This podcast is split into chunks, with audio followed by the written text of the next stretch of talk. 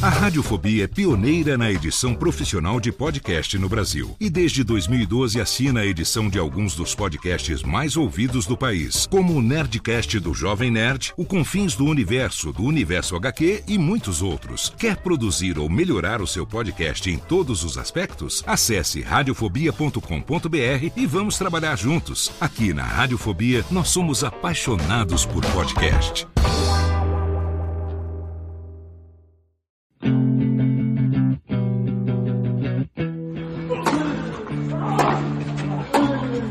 Começa agora o Backhand na Paralela, o podcast sobre tênis que vai além das quadras. Apresentação de Jeff Paiva e comentários de Ariane Ferreira. Ready?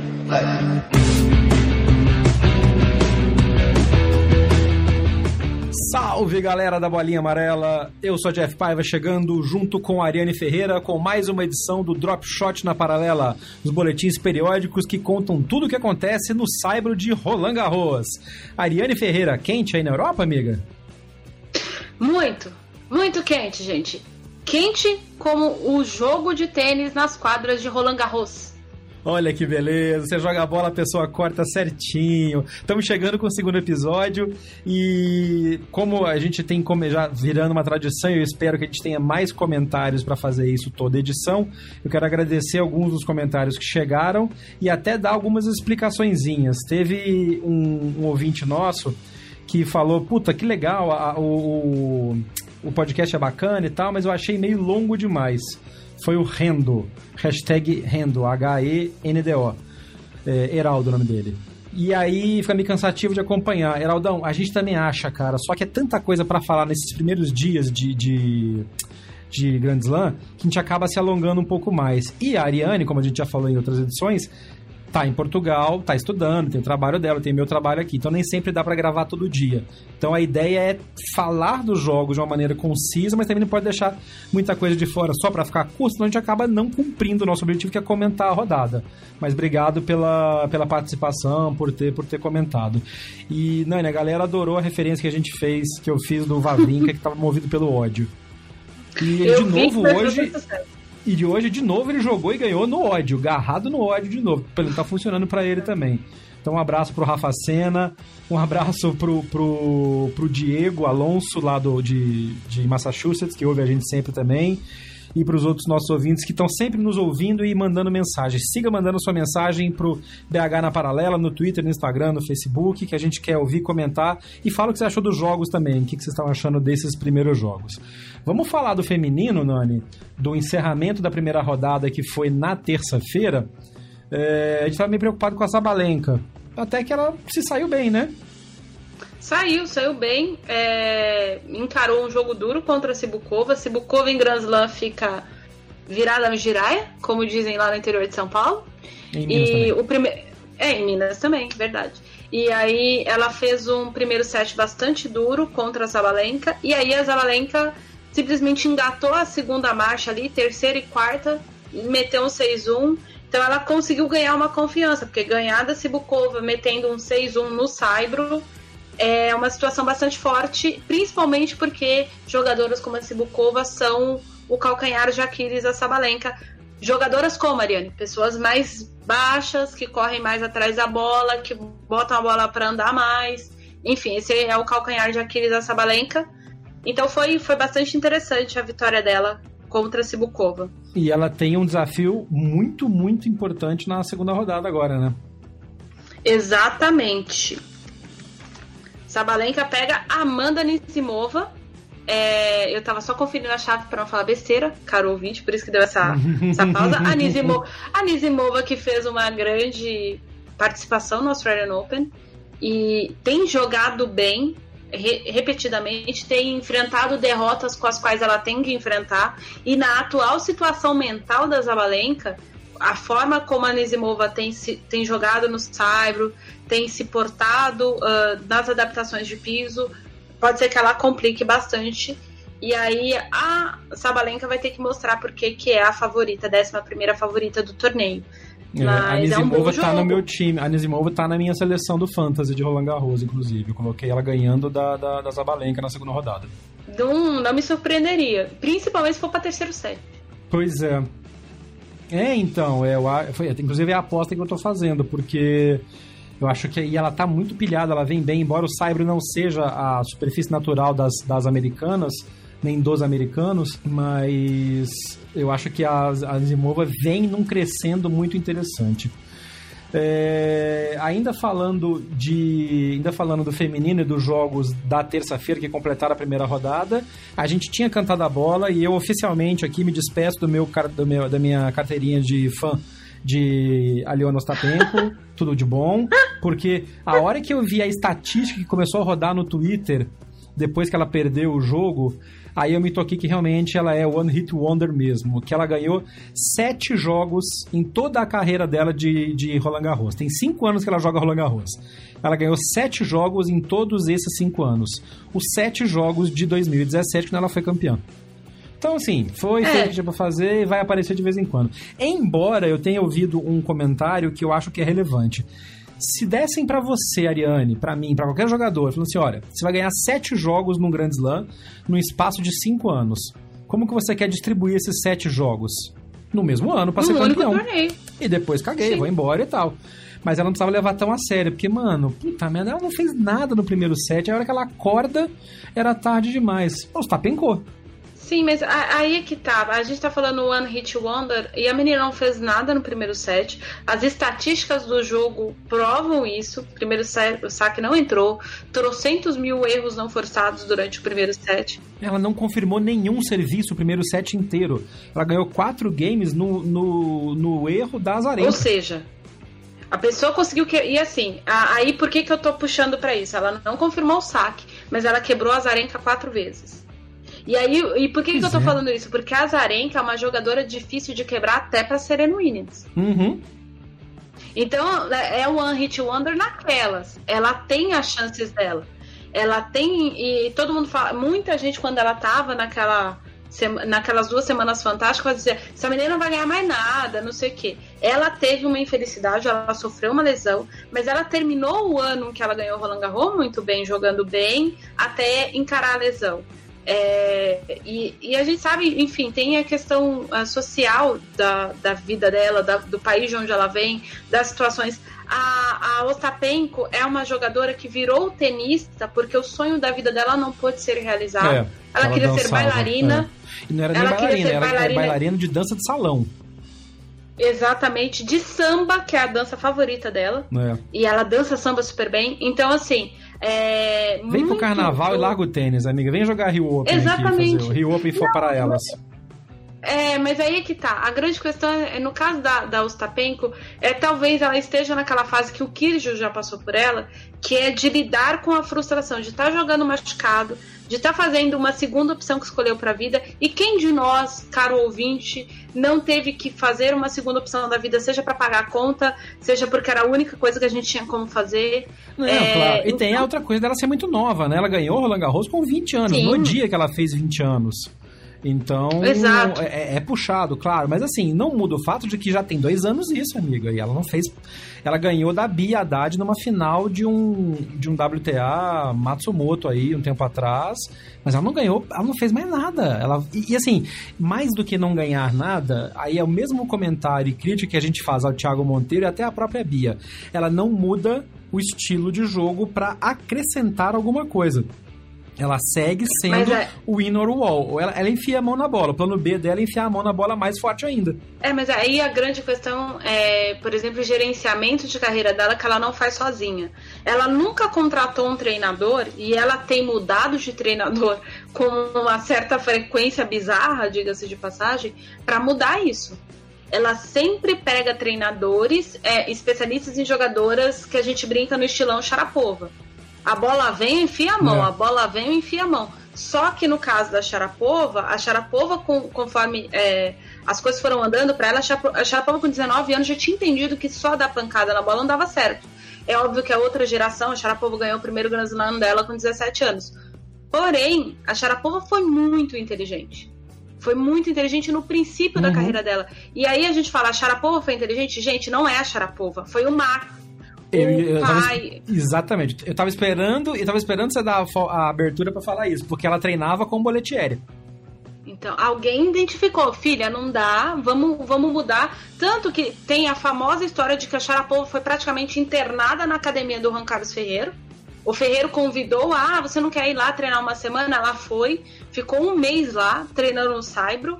E tudo, a, Sharapova duplicou o número de títulos dela jogando no Saibro, que nunca foi a, a dela. Uhum. Então, a, é, a, o que precisa para o Ostapenko, o que precisa para alguns jogadores, é acordar que só a qualidade que você tem não vai te manter no topo o tempo todo. É isso. Enquanto isso, Dona Vi Casarenca, para a alegria de muitos, inclusive Fernando Nardini, segue uh, viva no em Roland Garros. Que bom ver a Azarenka também evoluindo. Vai ser, vai ter um jogo duro agora também, mas assim, pô, tá bacana. Eu gosto de vê-la bem, vê-la jogando e faz bem pro tênis.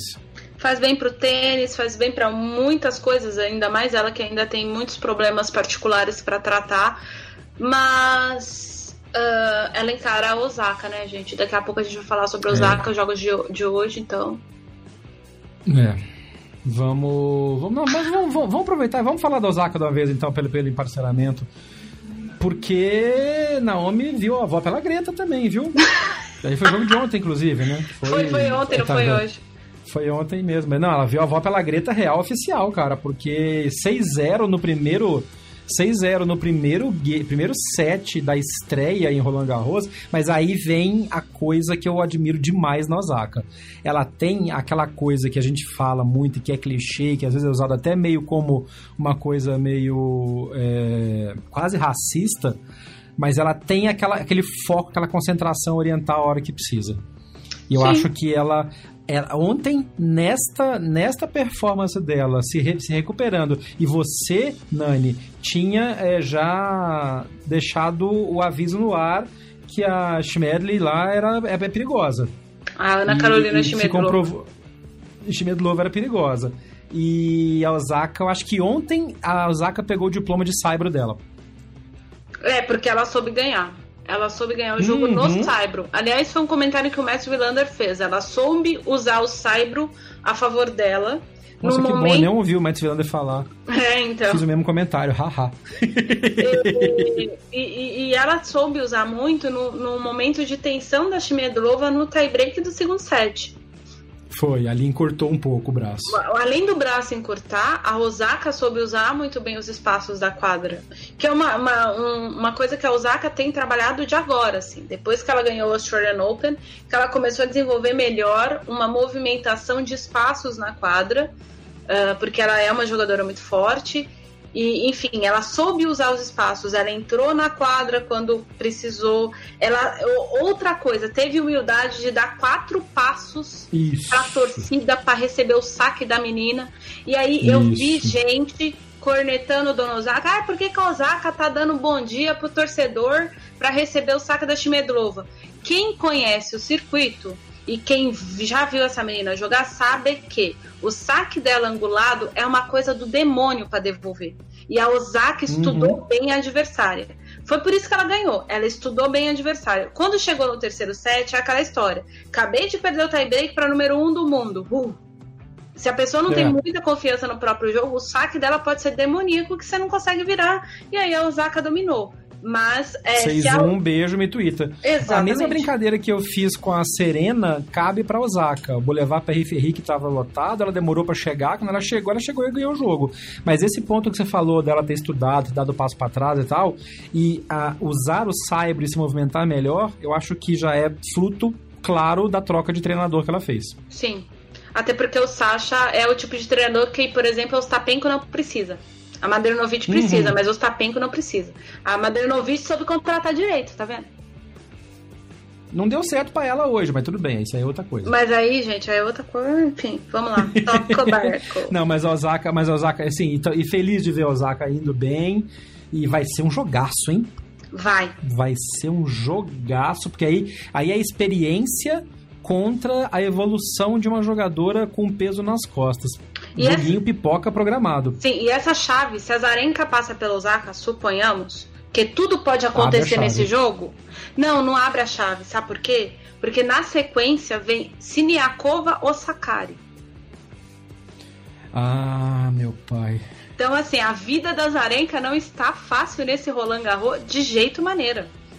E essa é uma coisa que as pessoas não estão pensando muito tal. Depois, se vamos supor que vamos supor que a Zarenka passe. Porque eu uhum. acho a Sakari e a Siniakova mais fáceis de a Osaka vencer do que a Zarenka. Mas vamos supor que a Zarenka passou, a Zarenka passa por quem saiu das duas. Provavelmente a Zarenka pega nas oitavas de final ou ah, a tá. Caroline tá. Garcia, a Caroline Gar a ou Caroline, a Madison Kiss. ou a Madison Kiss. A vida da Zarenka não está fácil nesse Roland Garros e provavelmente a gente pode ver a volta da Cinderela com a abóbora debaixo do braço. Mas para isso ela precisa ganhar da Osaka. Exatamente, calma. Se ela ganhar da Osaka, eu vou pensar na, na volta da Cinderela. Mas vamos lá, eu, é. eu não sei, eu não apostaria em nada nesse jogo. É. É, para a surpresa de absolutamente zero pessoas, Eugênio Bouchard tomou 6-2, 6-2 da Tsurenko. É tudo que eu vou falar desse jogo. Acabou. Beijo, um abraço. Segue, segue o jogo. Confronto das chinesas, a Qiang ganhou da Sai Sai joguinho também complicado, porque foi 7-5 no segundo set ali.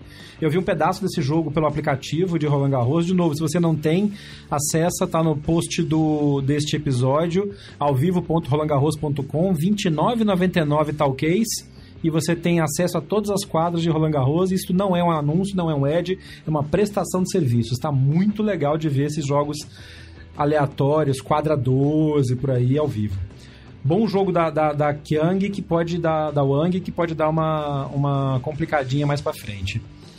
É... Se, passar, se passar por quem vencer de Kazatkina e Puig, que é um joguinho pipoca, quem já assinou o jogo de Roland o aplicativo de Roland Garros, assista, porque eu acho muito difícil que a TV. Tanto aqui eu acho ah, que não vai, vai, passar. Não vai. É, não, é não então, vai. vocês aí do aplicativo, gente, procurem esse jogo. Esse jogo é. vai ser bastante interessante, tanto pela volta da Kazatkina, que tá tentando ter bastante resultado, quanto por, pela questão da Mônica Puig. A, a Puig é jogadora pipoca, todo mundo devia assistir a Puig é. sempre. É isso. É. Eu vi a Puig, em, eu vi a Puig no Rio, hum. na Olimpíada, onde ela foi medalha de ouro, e foi sensacional. E ela no Cyber, ela se ela apronta geral também. E um ponto importante desse, desse confronto é quem sair de, de Kazatkina, Puig, Tsurenko e Krunik pode pegar a Halep. Exatamente. Mais lá na frente. É. E aí... Porque a Halep pega a Linette, deve passar, e aí, amigo, ninguém é de ninguém. Total. Principalmente se passar Puig, se passar Kiang. Que são jogadoras que a, a, historicamente complicam o jogo para Halep. Exatamente. Inclusive, a, se, a, se a Halep passar, aliás, a Halep deve passar pela Magnanet.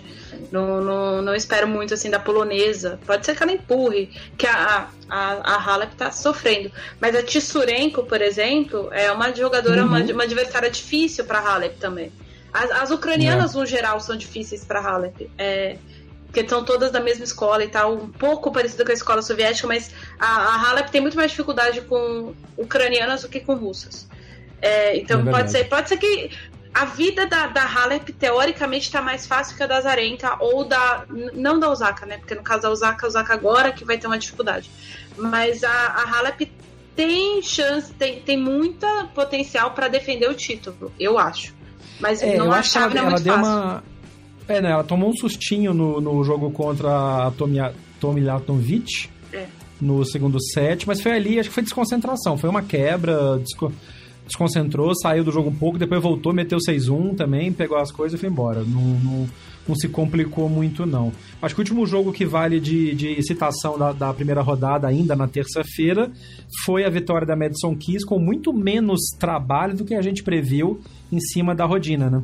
Exatamente, mas é aquela questão, assim, a Kiss chega nos Grand Slams sempre assim, muito sólida, muito firme, Uh, e, e foi o contrário do que aconteceu no US Open que ela fez final, né? Ela teve bastante é. dificuldade e tudo mais. A Kiss é aquela história, como eu já disse, é, tem tudo para fazer terceira rodada contra a Garcia. É, deve complicar mais para frente para Zarenka ou para Osaka, de qualquer jeito. Uhum. Eu, eu acredito muito nesse entroncamento. Tem uma adversária que não sei nem por como a Babos está realmente numa fase bizarra, né? A Priscila Ron passou pela time Babos e vamos ver o que, que a Kiss pode produzir nesse, nesse bendito desse Roland Garros. É, é, é o famoso Black Horse, que é, é, Ela é, é, a zebra com cabeça de favorita por todas as coisas que a gente já falou sobre ela no episódio anterior. Oh, já falando, já falando dos jogos de, de segunda rodada que aconteceram nesta quarta-feira, 29 de maio. Primeiro, uma desistência, fiquei triste, real oficial mesmo, da Svitolina ter tido que abandonar. Primeiro porque ela tava no meu time do Fantasy.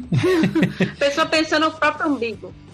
Né? Mas é, é, é a geração cartola, Mas né? Mas quem desistiu foi a Kozlova. Não, não, não. Foi a. Oi? Foi a Kozlova. Foi a Kozlova, não, sua mula. Quem foi que desistiu? Teve alguém que desistiu. A Kozlova não entrou em quadra, isso eu sei. A Svitolina não, não jogou. Não, ah, não, não. Isso, minto, não, desculpa. Foi a Kiki Bertens que desistiu das favoritas. Eu falei, e a Kiki Bertens também tá no meu time do Fantasy. Quer, quer começar a regravar raciocínio... isso?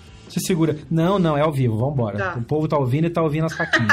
é a Kiki Bertens, que tá no meu time do fãs também e que desistiu contra a Kuzmova. Oh. É porque Kuzmova, Kozlova, tá, dá pra entender que o tio confundiu aqui. Sim. E disse que ela tava. Ela, tá, ela se sentiu mal à noite, entrou em quadra mal e tal, comeu um escargot estragado aí e deu ruim pra ela. E a gente tava falando tão bem, tava todo mundo tão ansioso pela performance da Kiki Bertens que veio bem na temporada de Cyber e essas coisas que acontecem em Grandes Lana. É, e às vezes é a, a, coisa que a gente tinha comentado do Aliassime no episódio anterior, né? A pessoa deixa tudo uhum. nas semanas prévias e aí acaba. É que no caso ela deve ter realmente pego uma infecção é, estomacal, que eles falam, né? Dor de. A famosa é. piriri.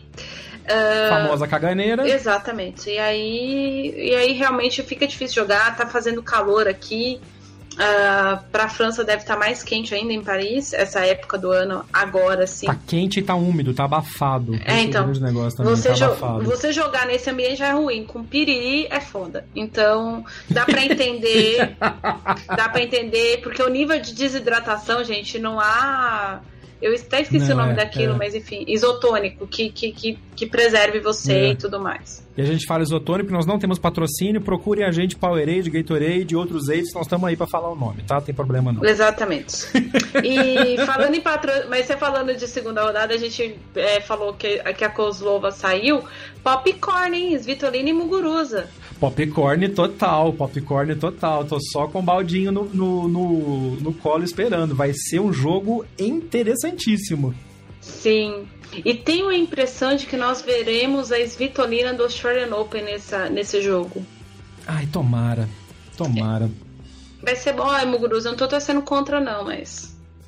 Ah, eu tô, vai, eu tô. Não, eu, sabe por que eu tô? Porque assim, não, é sério. Primeiro por uma coisa que a gente já falou, a Svitolina tá evoluindo muito. Tá muito legal de ver uma jogadora evoluindo por causa de um elemento externo que entrou na vida dela meio aleatório. Uhum. A gente já falou sobre isso. Que é a influência que o Gael Monfils tá tendo sobre ela. E ela, por não ter jogado hoje, eu tô me corrigindo aqui da falha que eu tive agora há pouco, porque eu recebi o, o, o release da assessoria falando da desistência da, da adversária dela e acabei confundindo. Mas ela não ter entrado em quadra complica também, porque perde um pouco de ritmo, né? Sim. E querendo ou seria não... um jogo bom, que seria a Kozlova, que é compatriota, se conhecem, a gente comentou isso no outro episódio, tinha um elemento de perigo ali. Ela ter passado por WO, porque a outra desistiu, porque se sentiu mal, enfim, teve uma contusão, na verdade, a Kozlova, tira dela um pouco de uma coisa que o treino não dá, que é quebrar o, o, o, quebrar aquela ansiedade da segunda rodada. Puta, já ganhei a primeira, agora eu tenho que passar aqui. Mas enfim, vai treinar, vai entrar em quadra, deve pegar ou o Chatrier ou o Suzanne Langlan, provavelmente. Sim, vai é, jogar contra uma campeã do torneio. Como uma campeã, uma jogadora simpática, embora eu acho que ela vai ter mais torcida do que a Muguruza pelo fato do Monfils. Ah, sim. Francês, ah. francês chipa muito isso e a, a, a imprensa de fofoca na França é gigantesca. Então, assim, então, todos os tabloides e as Paris Match da vida, as, as caras deles de lá, que é a Paris Match, estão todas cobrindo o romance Gael Svitolina. Então, assim, a torcida sabe e é capaz de torcer para ela por causa disso. Sim, eles fazem, eles fizeram isso com o Dominic Thiem, né? A galera lá ama o Thiem desde que ele começou a namorar a, a Madlenovic faz bastante tempo já. Enfim. É Belíssimo é... ponto, porque a gente puxa que a Madlenovic hoje tomou pra dentro da Petra Martic 6261 e vai ter tempo de assistir os jogos do Thiem agora, porque, né? Né? E eu falei, eu falei no episódio passado, falou, Petra Marti que adora aprontar, adora frustrar a você galera. Avisou. Eu avisei. Tá Aliás, a, as nossas previsões do episódio passado, nós fomos bem pra caramba, hein? Não erramos quase nada. Não. E eu tô com medo disso, porque os números da Mega Sena eu não acerto. Podia usar isso pra outra coisa, né? A gente né? usa pra fazer previsão de torneio, mas tá bom. não, é mas por... isso que não é sorte, isso aí é estudo, que a gente conhece a galera, né? Como, como disse um, amigo meu, vocês acertaram todos os palpites. Quem vê assim pensa até que entende de tênis. Não é? Não é mesmo? E ó, outra que eu acertei, embora tenha dado um certo problema, foi a Polona. Polona Ercog, que ganhou da Braid passou um perrengue ali, podia ter ganhado no segundo set, né? O né? tiebreak foi 10 a 8 faltou ali condição de fechar, ou parabéns a Braid que se segurou, e porque o terceiro set não foi um deslanchado, foi 6-4 também, mas Polonão da massa segue firme aí também, tá dando, tá dando seus pulos. E vamos ver o que, que ela vai aprontar para Stephens, né? Porque Stephens teve um é... trabalho com a Sara, né? Pelo amor de Deus, esse, teve, esse segundo set. Teve. teve mesmo. Teve mesmo, e é um, um, um e é, mas de novo, é aquela coisa, tá estreando, tem o peso de defender os pontos de vice-campeonato. Eu acho que tem, tem um certo desconto, mas também tem essa coisa de, beleza, passei o primeiro e me vem uma porrada na frente agora no segundo, vamos ver o que vai acontecer. É. Porque, sei lá, o jogo com a Dói não foi muito bom para Stephens, ela teve bastante erro. Bom, enfim, mas é aquela história. Eu não, não aposto contra Stephens. É, eu, eu, não sou tão Não, não, assim. é um ponto de atenção, é um ponto é. de atenção, mas, mas não. É, Dona Carolina Pliskova ganhou 6-2, 6-2 da Kukova, também sem muito problema. É, quem mais aqui? Belinda Bentic e Laura Sigmund. No momento que estamos gravando, a partida foi suspensa por falta de luz natural. 4 a 4 no terceiro set. Vai ser retomada na quinta-feira. Aquela frustração. tá... Pois é, para entrar para jogar dois, três games. Mas tá agarrado a Bandit, que quem acha que ela fosse ganhar com mais facilidade da Laura Sigmund. Embora Mas... a Sigmund, a gente já falou, seja uma jogadora também que, que tem o valor e que dá um certo trabalho para o estilo de jogo da Bandit. Exatamente. É, a Laura é daquelas alemãs, assim, que. É, a Laura é um jogador difícil de enfrentar. Ela é igual a Tatiana Maria. Apesar do estilo uhum. das duas serem diferentes, eu acho. A uhum. Tatiana Maria tem muito mais punho do que a, a Laura. A Laura é uma jogadora de saibro. É, e ela é mais de saibro do que a, Benin, a Beninda Bentit é. Então, acho que é nisso que o jogo tá agarrado. Eu tava assistindo ali, é. ela tava ganhando dentro de, dentro de quadra, ela tava, ela tava dando um ponto a mais, ela dava uma jogada a mais, então foi isso que assim, que tava arrastando os pontos, atrapalhando o saque da Bentite. E, e, mas tem uma, um, um, grande, uma grande vantagem uma grande vantagem. O jogo volta e aí a pessoa chega um tanto mais desgastada, mais emocionalmente do que fisicamente. E aí vai ser bom para para dona Vekit, né? A senhora Stan Vavrinka é.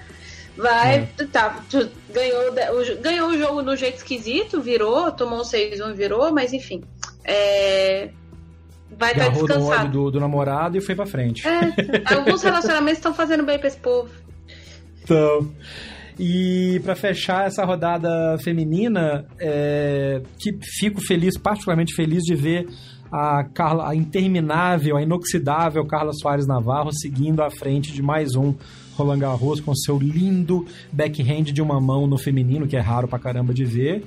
Carla Soares Navarro fez 2 sets a 1 na Shelby Rogers passou um perrengue no segundo set com um tie break, mas de resto 6-1, 6-3. Não foi muito, muito complicado para ela, não. É isso que você falou, a longo ponto, de repente desgasta um pouco mais, mas segue, segue na chave e segue com uma chave não tão intensa, digamos assim, complicada, né? Sim, porque ela pega a Vondrusova vindo de, uma, de um pneu na Potapova.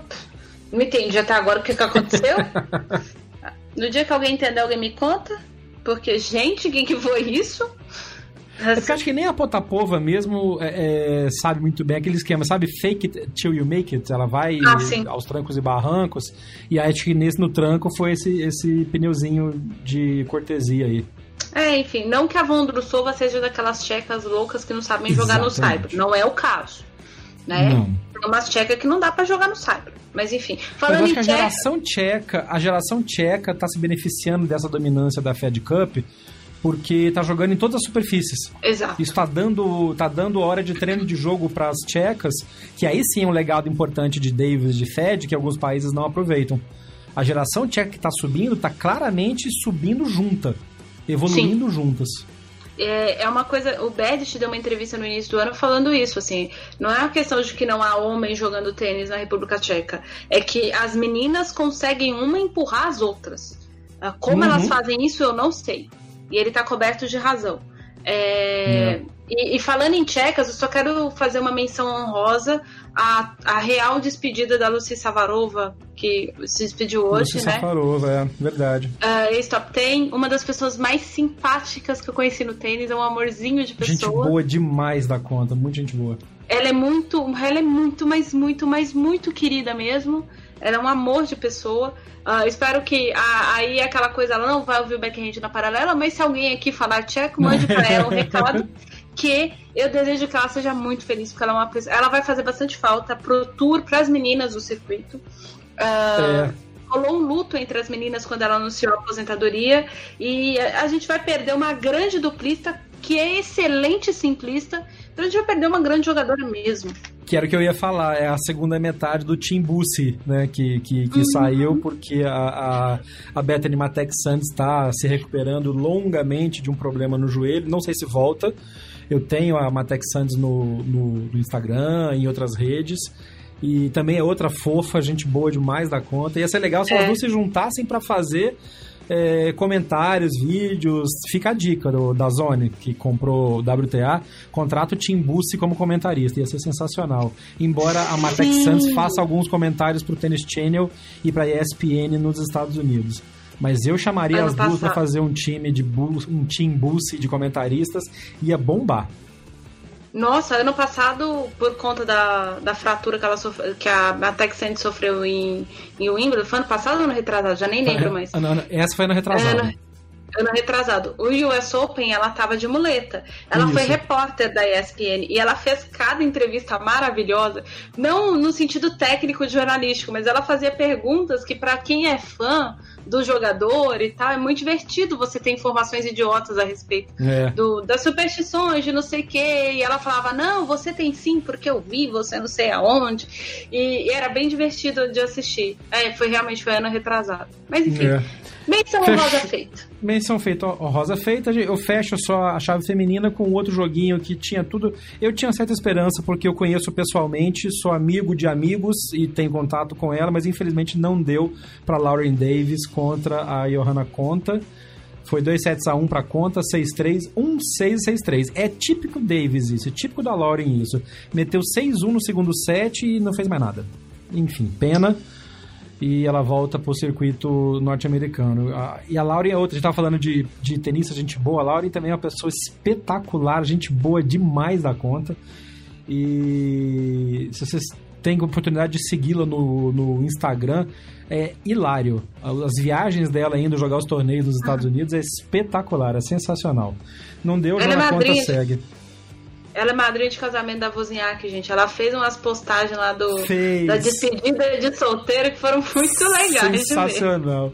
Sensacional. Coisa nada a ver, né? Mas, vou fazer só dois comentários. É, não rolou ainda. Uh, Ishii Petkovic, se você puder assistir no aplicativo tal, assista. E uma. A, a Andrescu, uh, eu acho que ela desistiu na hora que eu ela já desistiu. não estava mais trabalhando. É, ela desistiu. É uma pena. É uma pena. É uma é. pena perdemos todos com a desistência dessa talentosa canadense que eu espero que não vá nos passos da nossa Bouchard. Tomara, mas acho que não. A gente já falou sobre isso no episódio anterior do Backhand. Acho que ela tem um foco maior. Chamando os jogos é. da, da segunda rodada de quinta-feira, 30 de maio. Então tem Stossos de Alexandrova, é, tem alguns destaques interessantes aqui, como a Zabalenka e Nissimova, que a gente já falou, Ozaki e Azarenka, e Dona, é, é, Dona Serena Williams pega a Kuruminara. Joguinho perigoso, hein? Perigoso, Perigosíssimo. Por... Perigoso.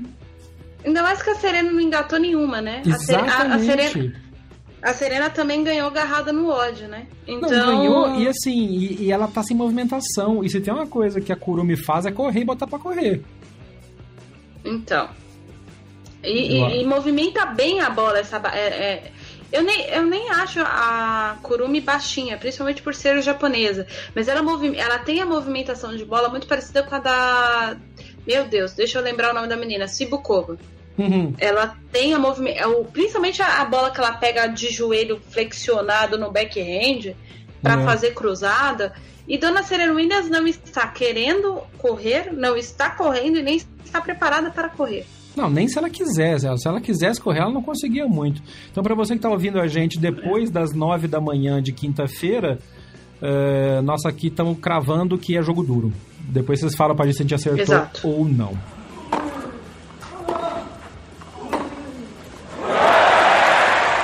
Vamos falar então de duplas masculinas antes de entrar na chave de simples masculina. E aí, obviamente, fica a menção a notícia, a menção e um pouco mais de dissecar o que aconteceu, a notícia da dissolução da parceria do Bruno Soares e de Jamie Murray, que fizeram seu último jogo, perderam na estreia para os italianos Sonego e Berrentini. A gente tinha comentado até que é uma dupla que não é a dupla da Davis, por exemplo, né, italiana, mas é uma dupla que Exato. tem um certo entrosamento.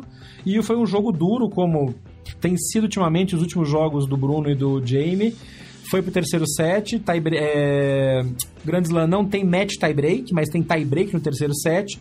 E foi o que aconteceu. De novo, eles perderam na hora da definição. Eu acho que a, a dupla é um casamento, a gente já comentou sobre isso, e quem joga dupla, seja em clube, onde quer que seja, sabe muito bem disso. E quando a coisa não tá bem, detalhes acontecem que num jogo de duplas definido num tie-break, seja match tie-break ou tie-break de terceiro set, faz diferença. 7-4 no tie-break do terceiro set para os italianos mostra bem que o ajuste já não estava muito bom. Então, assim, definiu, beleza, o Bruno vai jogar com o Matt Pavic e o Murray já anunciou com quem que ele vai jogar, acho que com o italiano, não é isso? Eu não lembro. Eu vou checar enquanto a gente fala aqui. Mas assim. Eu não vou falar besteira. Terminou e terminou. E foi lindo. Eu gostei muito das postagens, das declarações, tanto do Bruno quanto do Jamie na hora dessa do, do, final do jogo, da separação e tal, o respeito que existe muito grande entre eles e que uhum. terminam em grande, em, em grande é, relacionamento. Foi o Jamie que tomou a iniciativa de se separar, de pedir para jogar com outras pessoas. O Bruno aceitou e vamos tocar a vida e segue o baile. Eu sei que o Bruno ouve a gente, o Bruno acompanha nossas postagens. Então, Bruno, um abraço para você. Manda, dá um abraço pro Jamie que tá aí perto também e vamos embora, segue o baile. É, tem que seguir o baile. É, foi uma, uma dupla extremamente vitoriosa. A gente nunca pode deixar em mente. É, é, eu falei isso quando o Bruno deixou a parceria com aquele norte-americano Eric Buturak. Eles tinham jogado seis ou, ou dez meses juntos, tinham ganhado três títulos, e como eles não estavam tendo muito resultado, ah, finalmente ele largou esse americano e não sei o quê para aquele momento da carreira do Bruno, o Butorak foi extremamente importante. A mesma coisa uhum. com o Alexander Peia. O, o, o, Alexander foi muito importante. O jogo do Bruno melhorou muito quando ele trabalhava com, com o austríaco, tanto que o primeiro Grand Slam do Bruno veio no, no, na duplas mistas por conta da parceria com o Peia. Isso é uma coisa que eles sabem. É, e foi muito inteligente dos dois à época. Os dois são muito amigos, os filhos têm o mesmo nome uh, chamam Noah, né? O, o, os primogênitos é. dos dois é. uh, chamam Noah exatamente. É, é, é uma brincadeira que, que o, o os dois fazem e no, a gente conviveu muito no Brasil com o P, inclusive em, São, inclusive em São Paulo, por conta dele gostar de jogar no Brasil e tudo mais. Uh, então ele nunca, por exemplo, recusou vir com o Bruno para o Brasil, é, mesmo jogar uma ATP 250, que era o caso de São Paulo. E é, depois o Bruno evoluiu um pouco o jogo dele, o Peia, o Peia também, então cada um to tocou seu barco e eu acho que esse momento chegou. Foram 10 títulos, dois títulos de Grand Slam. Uh, o Bruno e o Murray ganharam muito juntos e ganharam também separados nessa época de parceria. O, o Jamie uhum. também ganhou o Wimbledon em duplas mistas. Agora eu não lembro quem era a parceira, Martina Hingis. Lembrei, Martina Hingis. Só isso. É só a Martina Hingis. Então, assim, o Bruno preparou o parceiro para jogar com a Martina Hingis, minha criança. E, e, chega uma hora que não encaixa mais. O, os dois tiveram, como o Bruno ressaltou, um início de ano bastante bom, é, assim como tinha sido ano passado. Mas em alguns momentos eles estavam simplesmente uh, eles, eles não. Pareciam que eles não estavam sabendo o que o outro ia fazer em quadra, e isso é muito perigoso para um jogo de duplas. É. Dá o 7-4 no tie break, e aí é uma derrota. Então, uh, eu, eu acho que a escolha do Bruno, eu pensei que ele escolheria outro duplista, mas acho que a escolha dele foi muito feliz. O Pavic também já estava num, numa, numa situação de precisar trocar de duplista. É, trocar para o Bruno é uma troca bastante inteligente. Bastante uhum. inteligente, tanto por parte do Pavic quanto por parte do Bruno. Uh, os, dois... jogo, os estilos se complementam muito bem, né? É, mais ou menos no esquema, não, não o mesmo je jeito de jogo, mas mais ou menos o mesmo esquema do, de como Marcelo e Lucas Cubo se complementam em quadro. Uhum. É, o, Marcelo o, e o Lucas eles são bastante é, complementares um ao outro. John Pierce e Henry Continent também se completam bastante. E eu acho também. que é uma dupla que, que para a maturidade que o Bruno tá agora, o Bruno tem sacado uh, com muita dificuldade. E isso fez bastante é. diferença em vários jogos. Então, uh, estar com o Pavic, que é um jogador que tem um, um, saque mais forte, mais sólido, é um jogador com muita confiança no próprio saque, vai fazer bastante diferença. É uma escola de tênis diferente, é um croata. Uh, e aí o Bruno vai aprender muito com ele, o Bruno vai ensinar bastante para ele. Então, tende a ser, no início, uma dupla que pode ser que não consiga ter muitos resultados. Então, gente, menos sabe? Menos paciência. pressão, vamos ter paciência. Não, e o Bruno tem uma característica muito boa que é que é isso que você falou. O Bruno tem essa característica de aprender. Beleza, vou fazer. Ele é um cara é, um, é extremamente trabalhador, hardworking pra caramba, dedicado, então vai fazer muito bem mesmo para ele. Acho que essa parceria com o Pavard. E só para botar a informação correta, o Jamie vai jogar com o mais novo dos irmãos Skupski, os britânicos. Ah. É né? Então vai ser, vai ser uma, uma parceria interessante também, porque o, o, o Skupski joga com o irmão mais velho hoje, né? É. E é o, o Neil Skupski, que é o parceiro do Jamie Murray. E o Ken Skupski, que é mais velho, uh, vai ficar sem parceiro agora e tal. Então também uh, foi uma decisão complicada, mas eu não sei até que ponto essa parceria vai ser fixa ou só para a temporada de grama agora até o Wimbledon e depois o Jamie procura outro parceiro. Conhecendo a carreira dos Skupskis e como eles jogam juntos, pode ser que o Skupski seja só uma parceria é, temporária com o Jamie para jogar o, a temporada de grama até chegar ao Wimbledon, um time todo inglês, faz sentido, Wimbledon, e depois para a série de rápidas ele talvez decidir algum outro parceiro. Vou, fa vou fazer só um adendinho básico a respeito disso aqui. Tô achando que é pro Jaime não ficar sem ritmo para jogar o Wimbledon com o irmão. Ui, já pensou? Eu tô achando. Porque assim, o. Nossa, ia ser lindo, ia ser sensacional. Be belo ponto, bem pensado, né? Porque o Andy Murray já disse que ele tá pensando a, a longo prazo, mas ele acha que ele não tem condições de jogar simples. Nossa, mas faz todo o sentido do mundo. Ele acha que para ele, ele falou ele falou em Queens, mas a gente tá falando de Queens é sete dias antes de Wimbledon. É. Então, se ele não tem condições para Queens, é muito difícil que ele tenha alguma condição. E eu duvido que se arrastando em quadra, o Andy Murray entre na quadra Wimbledon para tomar um 6-0, porque ele vai entrar solto na chave. Uhum. Uh, ele não vai se despedir com 6-0. O Murray não merece isso e ele não vai fazer isso. O Andy Murray. Não, não vai. Então, ele falou que, é, como ele não sente dor, pode ser que ele alongue um pouco mais a preparação dele para ver se ele tem condições de enfrentar o circuito novamente. Porque, como ele não tem mais dor, a ideia da aposentadoria, conforme os treinos forem ocorrendo, pode ser revogada. Ele não uhum. disse isso com essas palavras, não, mas, mas, ele tá deu a entender isso. É, tá então tá, tá, tudo ali. Então eu acredito muito que assim, ah, quero jogar com outras pessoas. Porque se isso fosse para ser uma parceria firme, uh, o Neil tem o mesmo jogo que o Jamie. É, o Scoops é diferente ao é, outro. É, é, verdade. Então, então não, não me parece ser uma dupla uh, determinada para frente, assim, ah, vamos. É. Pode ser que eles se encontrem, joguem igual, tipo o, o TK e o Roger jogam muito parecido um com o outro, é uma dupla que já ganhou o Grand Slam. É. Mas, mas não sei, não sei, não sei. É, é um ponto interessante. Me parece. É, enfim.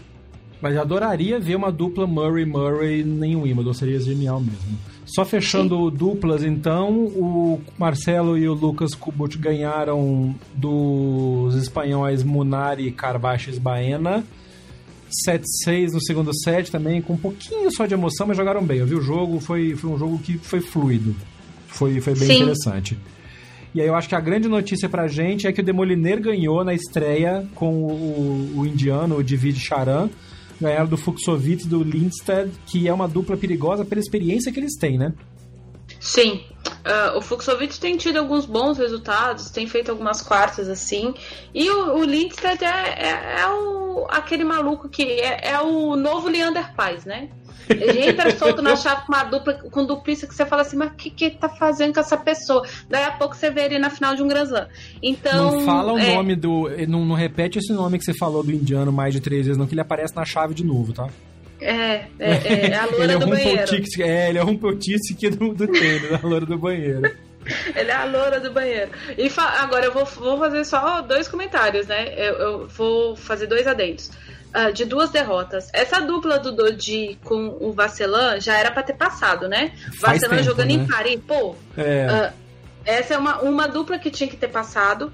E uma menção honrosa, eu falei no Conte e no Pierce, que são jogadores que se completam, eles venceram o Souza e o Maier, o João Souza e o Leonardo Maier, que é uma, duplista de, uma dupla de dois simplistas, que os dois, aliás, o Maier não, mas o João Souza tá dentro do top 30 e o Maier tá dentro do top 40 não, de duplas. fez final, fez final de ATP agora há pouco tempo, a gente comentou no backhand de umas edições passadas, estão jogando Sim. muito bem, bela vitória mesmo deles.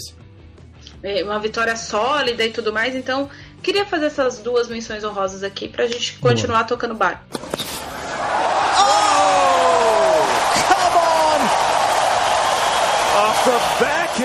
Fechando, então, para fechar o, a primeira rodada de masculino que rolou na terça-feira, alguns jogos de destaque a gente tinha chamado a atenção. Primeiro, infelizmente, não deu para o Thiago Monteiro. A gente tinha comentado que era muito difícil passar do Lajovic foi um jogo típico, jogo que o Thiago perde, né? Foi uma quebra em cada sete hum. e uma quebra em cada sete porque o bicho não varia. Não vareia, não vareia, não vareia jogo, toma pau, quer jogar lá de trás sempre. E aí o Lajovic usou da experiência dele, do maior recurso dele e 3 sets a 0 no Thiago, bela campanha que ele fez no Qualify, chegou na chave principal, mas, de novo, o que frustra a gente é a, o potencial não realizado, o que dá para melhorar, que a gente vê que não está sendo trabalhado. Ah, eu não gosto muito de ficar, né? Porque senão eu vou ficar na corneta. Assim, a, a gente falou muito das meninas que estudaram adversário. Eu, eu destaquei isso em relação uhum. ao Osaka. Uh, o Monteiro parece que ele nunca viu lá eu vi jogar, né?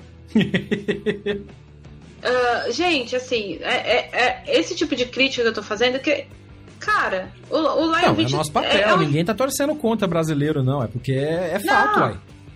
No, porque assim, gente, o backhand do cara é, faz a rotação da bola para trás. O cara gosta de dar bola curta. A bola curta dele não é a bola curta, por exemplo, que a gente brinca que é o, o drop sheet do Belucci. A bola curta do cara passa da rede.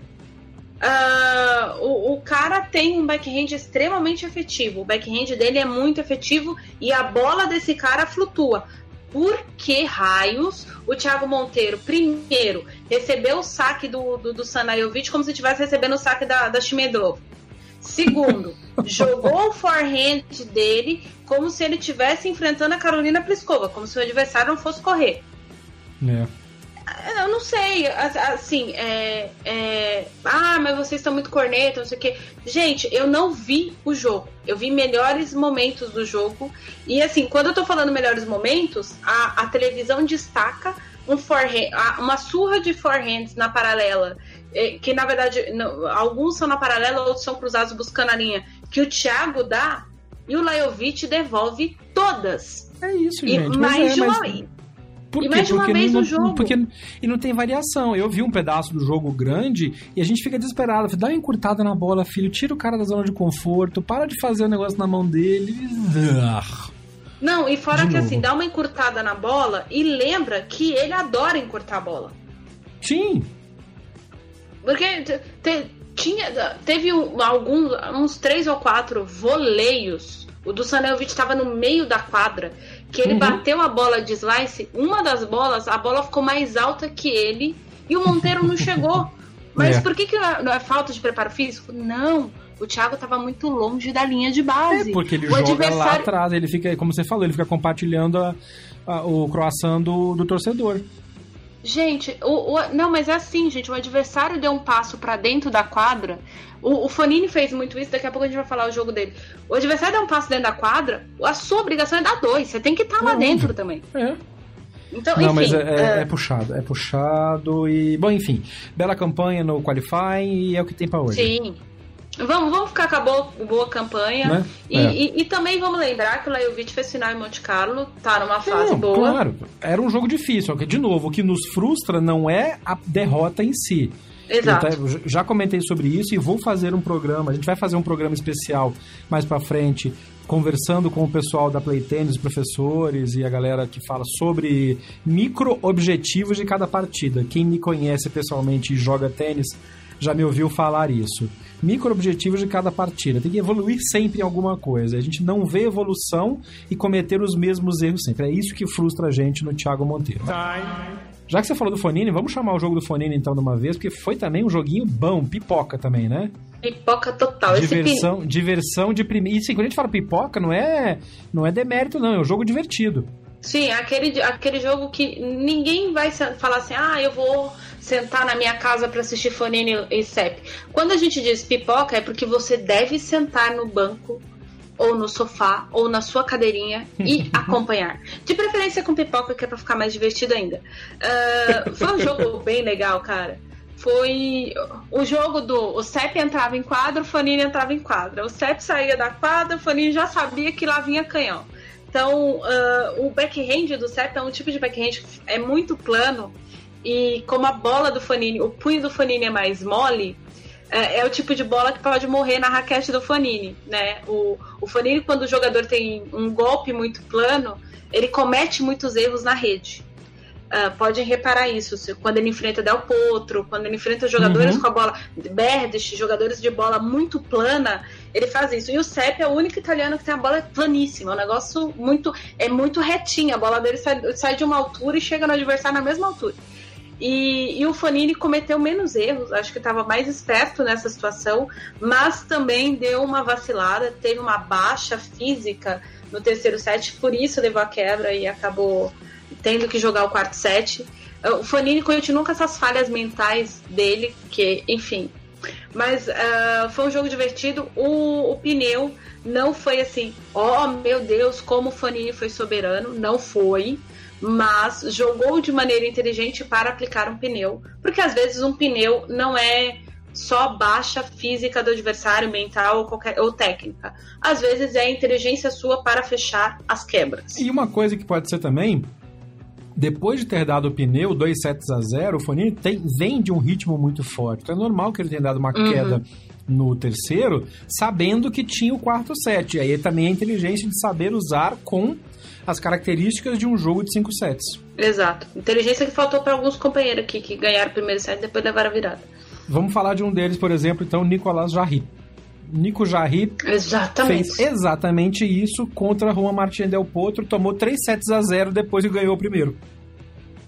E 3 sets a 0 contundentes, porque foi 6-2, 6-1, 6-4. Mas aí que tá, o Jarry se perdeu duas vezes. Uh, primeiro ele ganhou muito bem o primeiro set. Uhum. Ele mereceu ganhar esse primeiro set e ganhou de 6-3 porque deu umas vaciladas. Podia ter quebrado outras vezes o Del Potro. No segundo set, o Del Potro teve um início de segundo set muito ruim. E o Jarry não soube aproveitar as dificuldades do Del Potro. Esse foi o primeiro ponto. Uh, Mas aí, aí, será que ele deu, uma, ele deu uma respeitada demais no Del Potro? Ah, o braço encolheu, cara aquilo ali, é, o, provavelmente assim, na hora que você senta no banco, vários jogadores já escreveram isso em biografias, em blogs e não sei o que. Uh, você senta e você fala assim, putz grila, meti 6-3 no Del Potro, no Saibro, em Roland Garros. Ali na Suzana England, com todo mundo torcendo para ele. Primeiro set não durou 30 minutos. O que, que você acha que passou na cabeça de um menino de 21 anos, 22 anos? que vem de uma temporada brilhante, subindo com bons resultados. É, então, é muito fácil se perder no sou foda, né? Exata. E, e, outra, uh, ele, por exemplo, ele se perdeu aqui no Brasil, no, no, aqui no Brasil, ótimo, no Brasil, onde ele tinha que, que, que defender muitos pontos esse ano. Então, uh, certamente o mesmo, o mesmo, a mesma dúvida que surgiu na cabeça dele ali no Saibro do Rio de Janeiro em São Paulo, é, bateu nele ali em Roland Garros. E aí ele perdeu o segundo set. No terceiro, o Del Potro não jogou para meter um 6-1. Porém, o Jarre tava já, já sentiu, vou perder. É. Sentiu, vou perder, sentiu, vou perder. Que foi por um acaso o, o instante alto da raiva do Vavrinka contra o, o, o Garim foi exatamente isso. O Garim sentiu que ia perder. Uhum. A expressão tanto do Jarre quanto do Garim eram que eles, ah, meu Deus, tô derrotado e eu ainda tenho que correr um set. e no terceiro set, e no terceiro set, o Jarre viu o início muito ruim do Del Potro. Uh, chegou a pressionar, mas não conseguiu dominar no momento em que ele era melhor. E aí vem a experiência do Del Potro. E aí o cara vira uma quebra e pum. Beijo, me é. liga, me twitta, como diz o Jeff. É. Que é aquela. E, e, aí uma coisa que eu achei interessante foi ver o Del Potro dando. É, eu tô tentando achar a palavra aqui que não seja o inglês desnecessário mas dando ritmo e, e, e, usando com parcimônia o porrão dele no, no forehand quase flat que ele tem. Claramente ele vinha trocando, jogando, vendo essa condição psicológica até um pouco do Jarre, ele meio que guardava a bola e dava duas, três devoluções. Vem, neném, vai, arma pra lá, fica mais um pouquinho, isso, chega mais pra lá um pouquinho, agora toma, patal!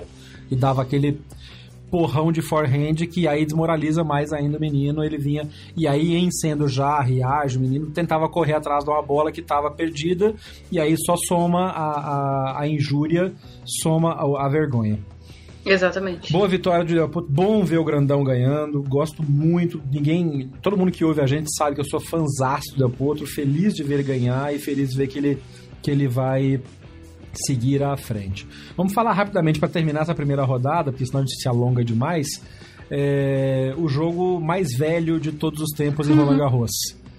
Dr. Ivo, gente, Dr. Ivo Karlovic, 40 anos de idade, não só ganhou do Feliciano Lopes com seus 37 anos e por isso a soma, o jogo, um dos jogos mais velhos da, da soma 77 anos, como o Karlovic aos 40 passa a ser o jogador mais velho a evoluir para a segunda rodada de um Grand Slam desde o australiano Rod Laver, em 73. O Ken Roswell, desculpa. É o Ken, o Ken Roswell em 73.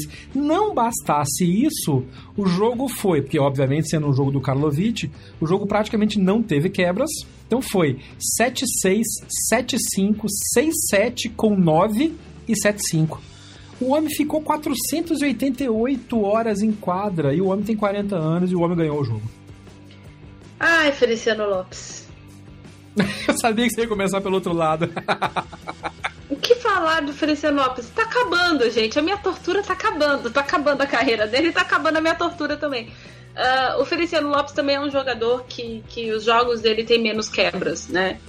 É, é. E, mas é muito interessante ver a forma como um jogador de 40 anos, como Karlovic, consegue se preservar fisicamente jogando no Saibro diante de um jogador que corta o ritmo como o Feliciano Lopes.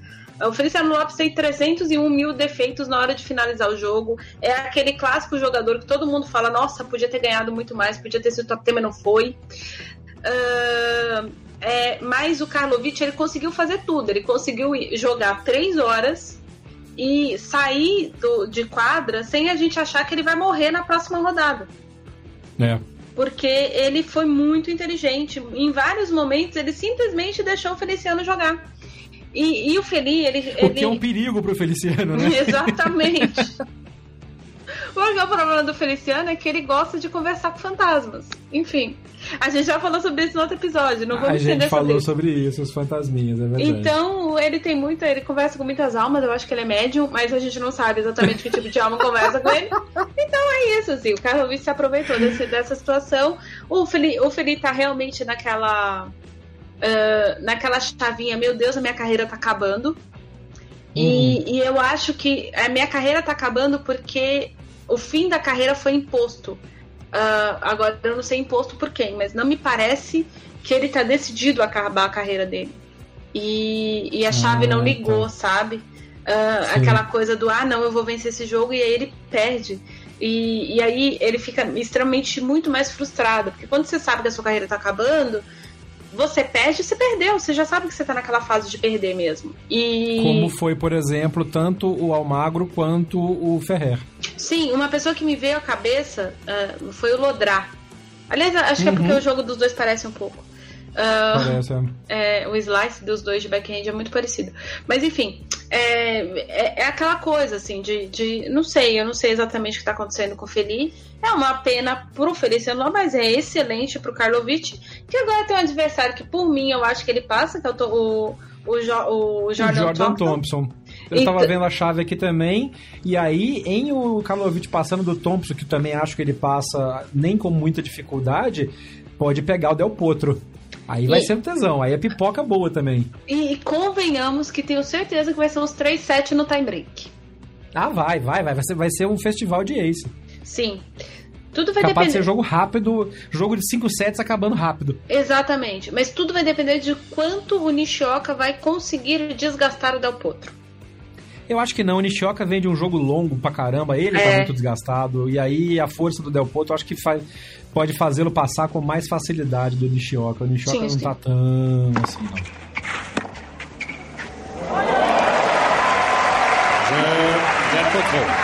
Vamos falar dos jogos desta quarta-feira, porque teve muito, muito top jogando e a gente já vai se alongar de novo. Eu peço perdão aos nossos ouvintes, mas fiquem com a gente porque vale a pena, a pipoca é boa. Para começar, vamos começar falando de quem ganhou rápido, entrou, fez um, dois e quatro, pegou as coisas e foi embora, quase não deu entrevista porque não precisou, que é o Rafael Nadal. Gente, o homem atropelou o Madden, que não tem muito o que falar, não. Ele tá focado, ele tá no modo mais perigoso que eu conheço do Nadal. Exatamente. O único comentário que eu vou fazer é que dos alemães jovens, esse Yannick Madden é o que joga melhor no Cyber. Dos alemães novos, fora o Zverev, né? Uh, uhum, sim, porque sim, o, é, o Zverev é um ponto fora da curva. Mas que a gente falou uhum. muito de alemães em mais de um episódio, enfim. Uh, o, o, Madden é o tipo de jogador de Saibro, ele é o alemão do Saibro. E aí, é, é que gente... hoje os alemães caíram, aí com, com, com o perdão da piada quase de mau gosto, caíram como é, Messerschmitts na Batalha da Inglaterra, né? Hoje caíram todos sobre a França. Sim, mas aí é que tá. Inferi outra referência nerd. Cara, o, o Jovem Nerd e o Azagal vão estar orgulhosos de mim. Nossos parceiros de radiofobia. Uh, Isso aí. É... Não, mas é, o Nadal atropelou o Madden, não deu para ninguém, não deu chance mesmo. Assim como o Nicolás Marro atropelou o perigoso Felipe Schreiber, não perigosou. Não. E o Marro meteu triplo 6-3 nele, vai perigosar pra lá. Mas no caso do Marro, ele não tá movido pelo ódio, ele tá movido pelo amor, entendeu? O, é Marru, verdade, o, Marru, é. o Marru na França é puro coração. E não é puro coração daquele negócio, ah, tô me entregando, não sei o quê. Ele joga com um amor impressionante em qualquer torneio na França. Uh, é. é. É, muito bonito de ver, inclusive. E aí, meu filho, uh, botou uma coisa a mais que, seja, que não seja juízo na sua cabeça contra o Cochaibra, você ganha. Você ganha. Não, boa notícia para os franceses que o Maú passou, e nós vamos falar de um outro confronto francês daqui a pouco, mas péssima notícia para dois dos mais bonitos backhands do tênis francês e dois dos que estão para se aposentar daqui a pouco também e que não deu muito certo. O Gasquet perdeu pro Londeiro, e eu vi um comentário até de um, de um jornalista americano no Twitter falando: quem que é? Who the hell is Londeiro? É perigoso, o menino vem bem no Saibro e o Gasquet tá cansado. Acho que a definição do Gasquet é essa, ele tá cansado. Deu pra tu, beleza, vou jogar aqui, acabar, mas tá claramente na, na, na final da descendente da carreira dele. A gente mas, já falou um pouco sobre isso, né? Mas peraí, 29 de maio de 2019, o, te, o jornalista não sabe quem é Juan Inácio Lodeiro? Atenção para a frase que eu falei, um jornalista americano. Ah, tá. Eles só sabem quem é o John Wisner. Só sabem, exatamente. Voltando. Exatamente. Desculpa, e não gente. Foi, não foi o Ben Rosenberger. e aí o outro francês que perdeu, o outro francês que perdeu, e aí foi perdeu porque o talento do outro foi melhor mesmo, foi o Tsonga, porque o Nishikori, como a gente já cantou no episódio anterior e a Nani comentou, tá naquele, naquela golden área dele de Grand Slam, que são as três primeiras rodadas.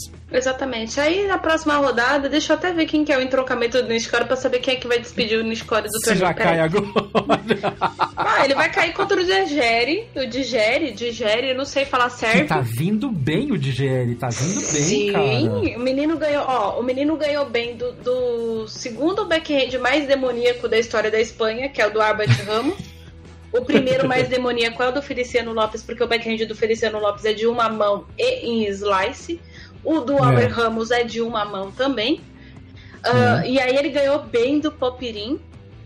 Popirin é. que vinha, vinha, vinha bem, ele ganhou bem. Não sei, assim, o Sr. O Sr. Kane Shikori ficou uns 40 minutos a mais na quadra. O Digeri tem título esse ano. E o Open, né, pra quem não lembra. É, sim, sim, sim. E, enfim, não sei, não sei. Eu acho, talvez, que o Nishikori passa. Mas. É.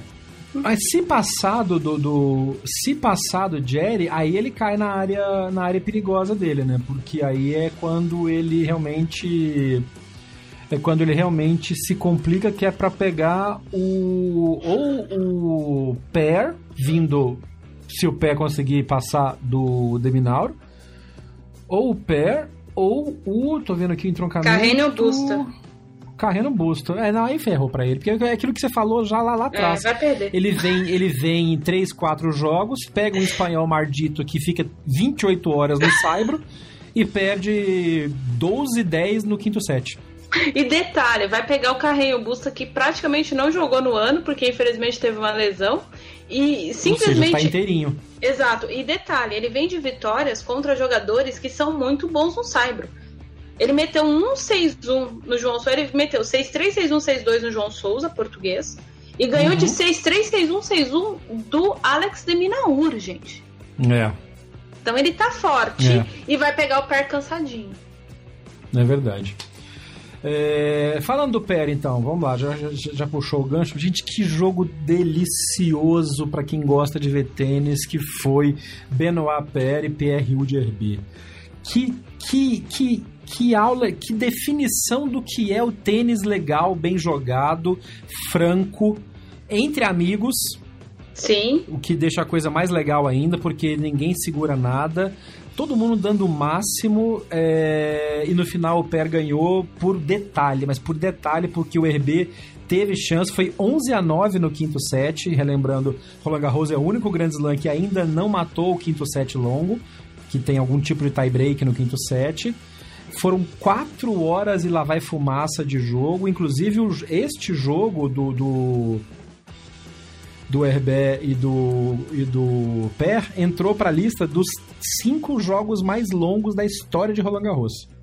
Caramba, sendo desse... que um outro jogo, um outro jogo de hoje também entrou nessa lista que é do Tillich. Mas daí não há surpresa. Mas que jogo legal do Per. E assim, eu achei que o Per fosse perder a cabeça e começar a moer raquetes, porque ele ganhou de 2 sets a 0 depois perdeu o terceiro set ali, meio. É aquela coisa, talvez, ah, vou, recupero no quarto. Avança, ganhou, teve match point no quarto set, e aí o Herbé virou, levou pro tie break e levou pro quinto set longo. E o Per não perdeu a compostura. De novo, aí eu acho que entra a coisa de estar jogando em casa, com o estádio cheio, contra um amigo, os dois franceses. Trouxe o melhor do Per à tona. Exatamente, o que é muito bom porque quando o melhor dele joga, a gente se diverte. Ele é realmente Nossa, um, um bom jogador. divertidaço. Divertidaço. E... Ele, o que ele meteu de curtinha, passada, foi um tesão. Foi, foi. Para quem gosta do. Alguém, alguém comentou, não lembro quem agora, mas foi aqui na, na, na transmissão que, da, da TV portuguesa. É, foi um jogo muito parecido com jogos dos anos 80 é, e aí, Bom eu ponto. não falo.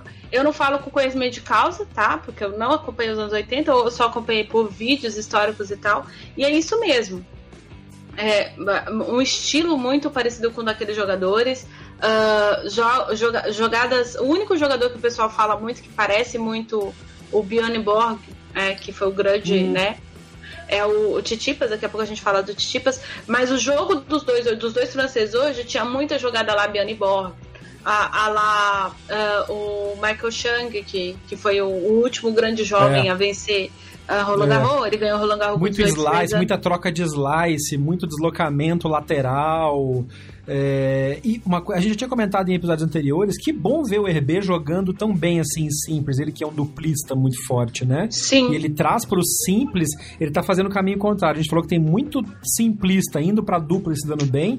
O RB traz para simples algumas das lições táticas estratégicas que os, os bons duplistas colocam em quadra. Exatamente. E tem um, um grande detalhe, assim, para quem não. A gente não comentou, assim, muito profundamente o rompimento dele com o Nicolas Marrou, mas o Marrou deu uma entrevista para uma rádio francesa, e eu estava ouvindo a entrevista, e ele disse que foi o momento certo do Herber, porque o Herber já é um jogador duplista maduro, e uhum. ele é um jogador de muito talento, e o Herber tem armas que o circuito masculino dentro do top 100 não conhece. Uh, em simples. Isso, e, e, e, é realmente assim, a leitura do Marro é perfeita. Não existe no circuito masculino, dentro do, dos 150 melhores do mundo, um jogador como o Pierre Hugo Zerbe. Se ele hum. vai ser top 10, e eu acho que nem é o mérito, até porque é um rapaz já tá perto dos 30, salvo engano, ele tem 28 anos, mas é um jogador, pra gente que gosta de tênis, excelente para ver. Para os adversários, uhum. é um desafio a mais para qualquer uhum. pessoa que, que, que, esteja no circuito, inclusive o pé, porque o pé está acostumado com o, o clássico uh, de jogo de saibro, e exatamente por isso o Eber consegue tirar do adversário o melhor do adversário. Ele fez isso contra o Medvedev, tanto que ele ganhou do Medvedev, e, e ele ainda tirou o Foi um dos melhores jogos do Medvedev no ano. Foi. E o Medvedev perdeu. Ele tem um jogo ótimo dele com o Nadal um tempo atrás, que foi exatamente isso também, porque ele tira o Nadal do sério, tira o Nadal da zona de conforto, faz o Nadal bater tudo que precisa e o Nadal ganhou, mas foi dureza e acho que foi um bom ponto isso. Acho que se tivesse um Oscar de coadjuvante seria pro RB porque ele faz o que um bom coadjuvante faz, que é puxar da estrela o que ele melhor tem para dar. Exatamente deixa. Vamos, a gente já falou do Vavrinka, não, né? A gente falou só da, da, da, da namorada. Só conectando. Vavrinka. Vavrinka continua movido pelo ódio e hoje ele absolutamente demoliu uma das grandes esperanças do circuito de Saibro que vinha neste ano, que é o chileno Cristian Garim. Mas assim, ele não deixou o Garim. Você usou uma expressão interessante ao falar do Jarre agora, e que o Garim teve também. O Garim estava assustado em quadra. Tipo, caralho, o que que eu tô fazendo aqui? O que que tá acontecendo? Que porra o é Vavrinka, essa? O terceiro set do Vavrinka foi uma das exibições mais. É, mais indomáveis que eu já vi na minha vida, mais não perdoáveis que eu já vi na minha vida. Me fugiu o termo agora aqui, daqui a pouco eu vou, eu vou lembrar. Mas assim, ele não deixou o Garim sair da cadeira dele ali do lado. Se o Garim tivesse ficado ali, deixado o Avin só sacando, ia ser menos humilhante. Na verdade, de todos os pneus que rolaram hoje, rolaram até bastante pneus. É, foi o único em que o adversário foi estritamente superior ao outro. É. Assim, não teve. Por exemplo, o Titipas deu um pneu. O Titipas correu demais atrás da bola durante o pneu dele. O Vavrinka é, não o correu, Titipas, o, Titi, o Titipas fez ganhar o, o, o, o pneu do Delieri. O Vavrinka não, o Vavrinka botou o pneu na cintura do, do Garim e falou: vai, filho, toca o bamboleio aí. É, isso aí. E foi exatamente o que aconteceu. Uh, e alguma coisa, é a mesma coisa que eu fiz pro Jarre, assim, é é, é, entendível pela idade, é entendível por tudo que a gente já conversou com o Fábio Rios e tal. Uhum. Vão ao episódio 2 da, da, da temporada para entender o que eu tô falando. Mas uh, falta. Não é falta cancha de jogo, não, porque o menino tem 22 eu anos. Acho que falta tênis... casca. Não, falta. É casca. Eu acho que ele é... faltava para ele tomar um pneu num grande slam sendo humilhado, porque isso constrói caráter. Sim. E enfim, a, a, falta algumas coisas que eu espero que o Garim é, consiga retratar. Porque, uh, como ele é muito talentoso, a gente fica esperando grandes resultados dele. Uh, uhum. E eu acho, e aí é uma corneta que eu não sei se, ocorreu, se ocorreu ou não ocorreu, ocorreu isso, mas para entrar em quadra contra o Stan Wawrinka, uh, nós todos sabemos aqui que é público e notório que o Garim tem um coaching especial de pedir conselhos de graça for free, tanto do Massu quanto do Marcelo Rios. Se ele tivesse conversado com o Massu, ele não tinha passado tanta vergonha. E o Massu, eu não, não lembro agora se o Massu tá na França. Agora me o Massu fugiu. tá com Tim, né? É, não ele, tá tá, ele tá, é porque eu não lembro de ter visto o só vi a, a TV aqui só mostrou a Madrenovic. Eu não lembro do do, do Massu ter estarem na França porque eu sei que o Bresnik está em Paris. Apesar uhum. deles não serem mais fixos um com o outro. Mas enfim, uh, se o Massu estiver em, em, Paris, é pior ainda, porque ele podia ter encontrado o cara na sala dos jogadores. É, faltou. É. para enfrentar um jogador como o Vavrinka, não é só o seu treinador criar uma tática, não é só você estar tá cansado de ver o jogador. Você tem que é, conversar com alguém, ou que tinha um jogo parecido com o dele, em determinados pontos o Massu tem isso. Ou não estou dizendo que o Massu é parecido com o Vavrinka, tá, gente? Vá no YouTube pra descobrir sim, que não. Sim. Mas assim, algumas coisas, é, do, algumas características do, do Vavrinka são muito parecidas com a do Massu. Ele tinha é. que ter conversado com alguém, gente, assim, uma pessoa é, externa, faltou, faltou, alguma coisa, e, e, eu não estou dizendo que é falta de competência do treinador dele. Estou dizendo não, que é não, é falta de uma é, visão é, externa. É o, o, plus a mais adicional. Sim, se você Aquele tem o direito. que você coloca. É. Você tem o direito, você tem o caminho, gente. Se eu tivesse telefone, o, o, telefone do Rios, eu não ia, eu ia falar outra coisa, mas enfim. Se eu tivesse o telefone do Rios, eu ia passar o telefone aqui, meu filho. O que, que eu faço com aquele backhand lá? Me ajuda. Entendeu? E, nossa, e funcionou o backhand de novo, assim como na outra, no outro dia que eu comentei que ele bateu, já saiu pra cadeira. Hoje, nossa senhora, cara, mas tava acalibradíssimo o backhand do Vavrinka. Falando em outro backhand, mais dois backhands de uma mão que funcionam bem, um funcionou muito bem, o outro sofreu um cado, que foi primeiro Grigor Dimitrov se complicou. Cadê novidade. a novidade? Mas foi contra o Marin Cilic, foi um jogo duro, foi também um jogo que durou mais de 4 horas e no final Dimitrov se deu bem, fez 6-3 no quinto set e avança.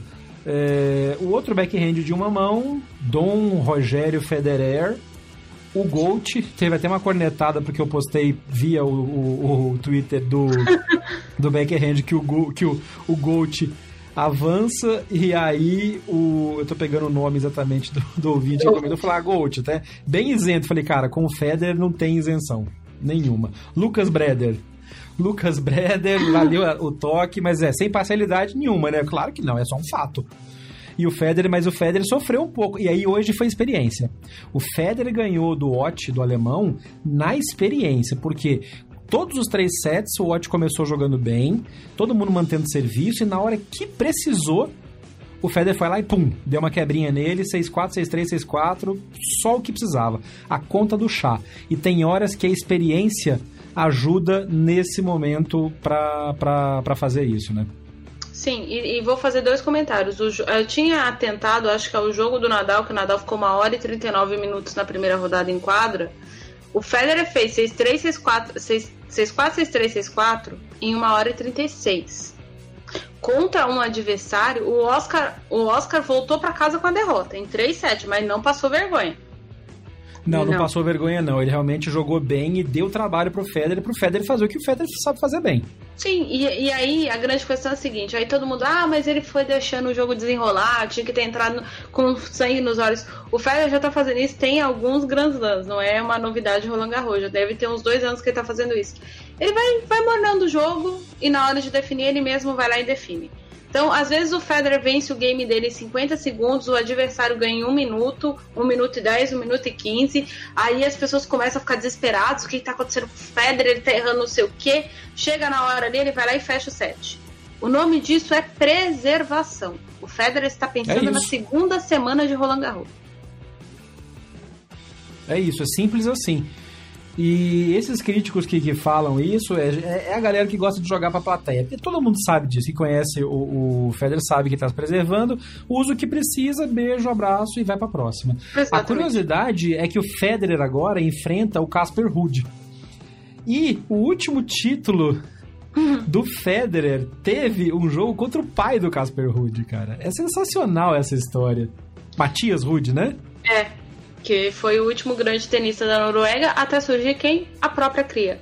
Uh, e, o, uhum. e o, o Rude vendia um pneu no Gubis Gubis é. que foi semifinalista de Roland Garros 2014, salvo engano, e venceu o herdeiro, muitas... o herdeiro do adjetivo perigoso, né? É o, o novo perigoso é o perigoso Gubis. É, então, é, o Gubis, enfim, o Gubis é outra história, eu vou nem entrar no mérito mais. Uh, não, é, tipo, senão vai ficar parecendo corneta e é realmente uma falta de autoavaliação do jogador. O, é. o Rude venceu bem o Matteo Berretini. E é. então. Eu acho que ele pode é, dar um trabalho forte pro Federer. Vai, ou vai entrar o psicológico, tipo Garim. Aliás, o Garim é o melhor amigo dele, vai ver que a mente dos dois funciona igual. Aí o Federer tá com sorte. Se não for o caso, o Federer vai ter um pouco de trabalho com esse rapaz. Esse rapaz joga bem, eu, eu gosto de ver o Casper Ruud jogar. Ele tem um tipo de jogo que incomoda o Federer, porque ele é um rapaz que ele tem um, golpes muito fortes, altos, mas sabe jogar muito, mas muito bem no saibro. Aliás, é o piso que ele sabe jogar. É. Então, ele Por pode dar um que ele pode levar o Federer para pode levar o Federer acho que para 4 sets, tie break, até 5 sets. É, um tie break e tal. O que aí pode ser uma má notícia pro Federer, porque aí ele desgasta um pouco mais. Exato. Mas eu acho que o Federer chegou muito bem preparado, condicionado e com reserva no tanque para Roland Garros, que ele não precisou usar ainda. Então talvez o Rude seja o primeiro desafio em que ele tenha que usar um pouco da reserva energética mental que ele que ele tá que ele tá separando para Roland Garros, porque ele está muito focado em ganhar Roland Garros. É. Vamos só fechar então comentando do Tsitsipas, que é o último jogo grande que rolou nesta quarta-feira, ganhou do, do Delien. Que surpresa boa continua sendo o Delien, né?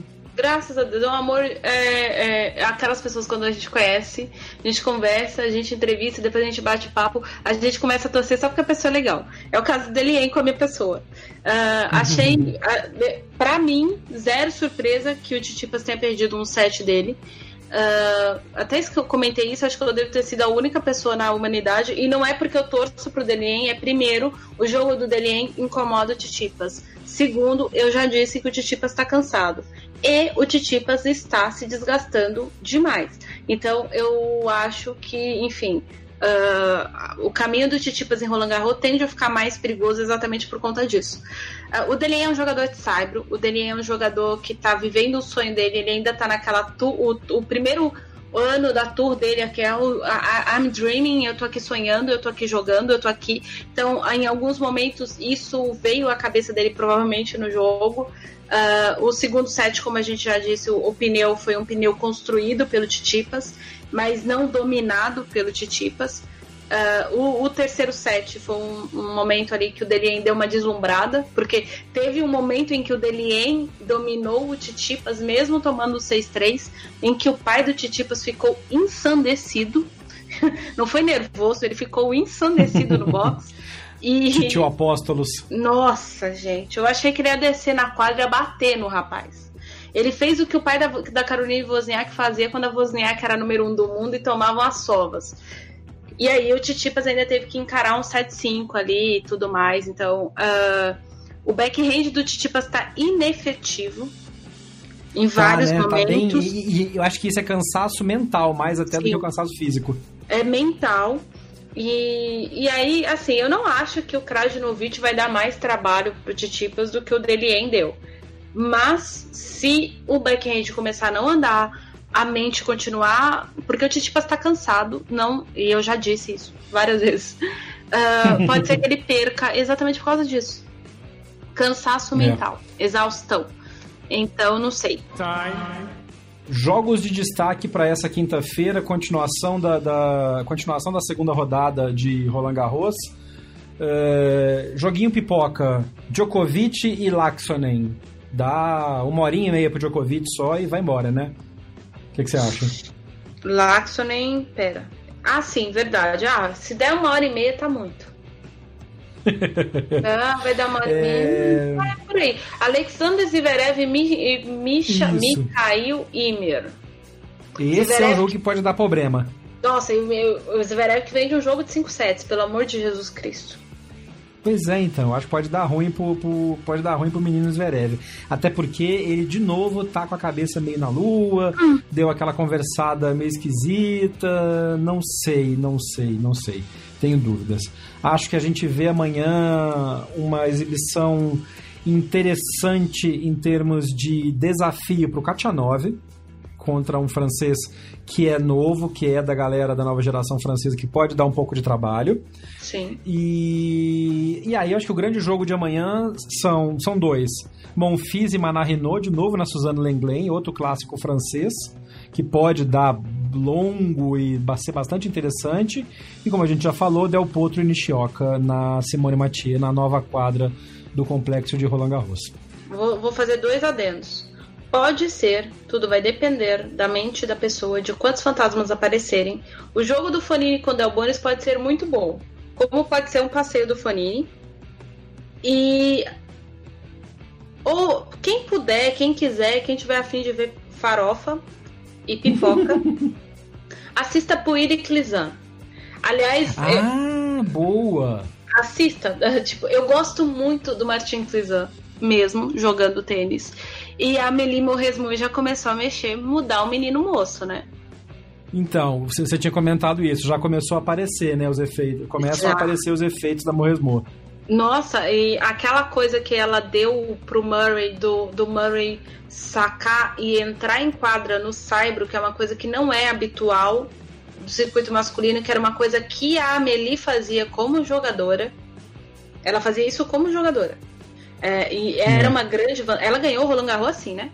Uh, uh, jogando nesse, nesse jeitão, assim. O Puir fez bastante no último jogo, mas não se manteve nisso. Para quê? Para não criar um vício nos próximos adversários.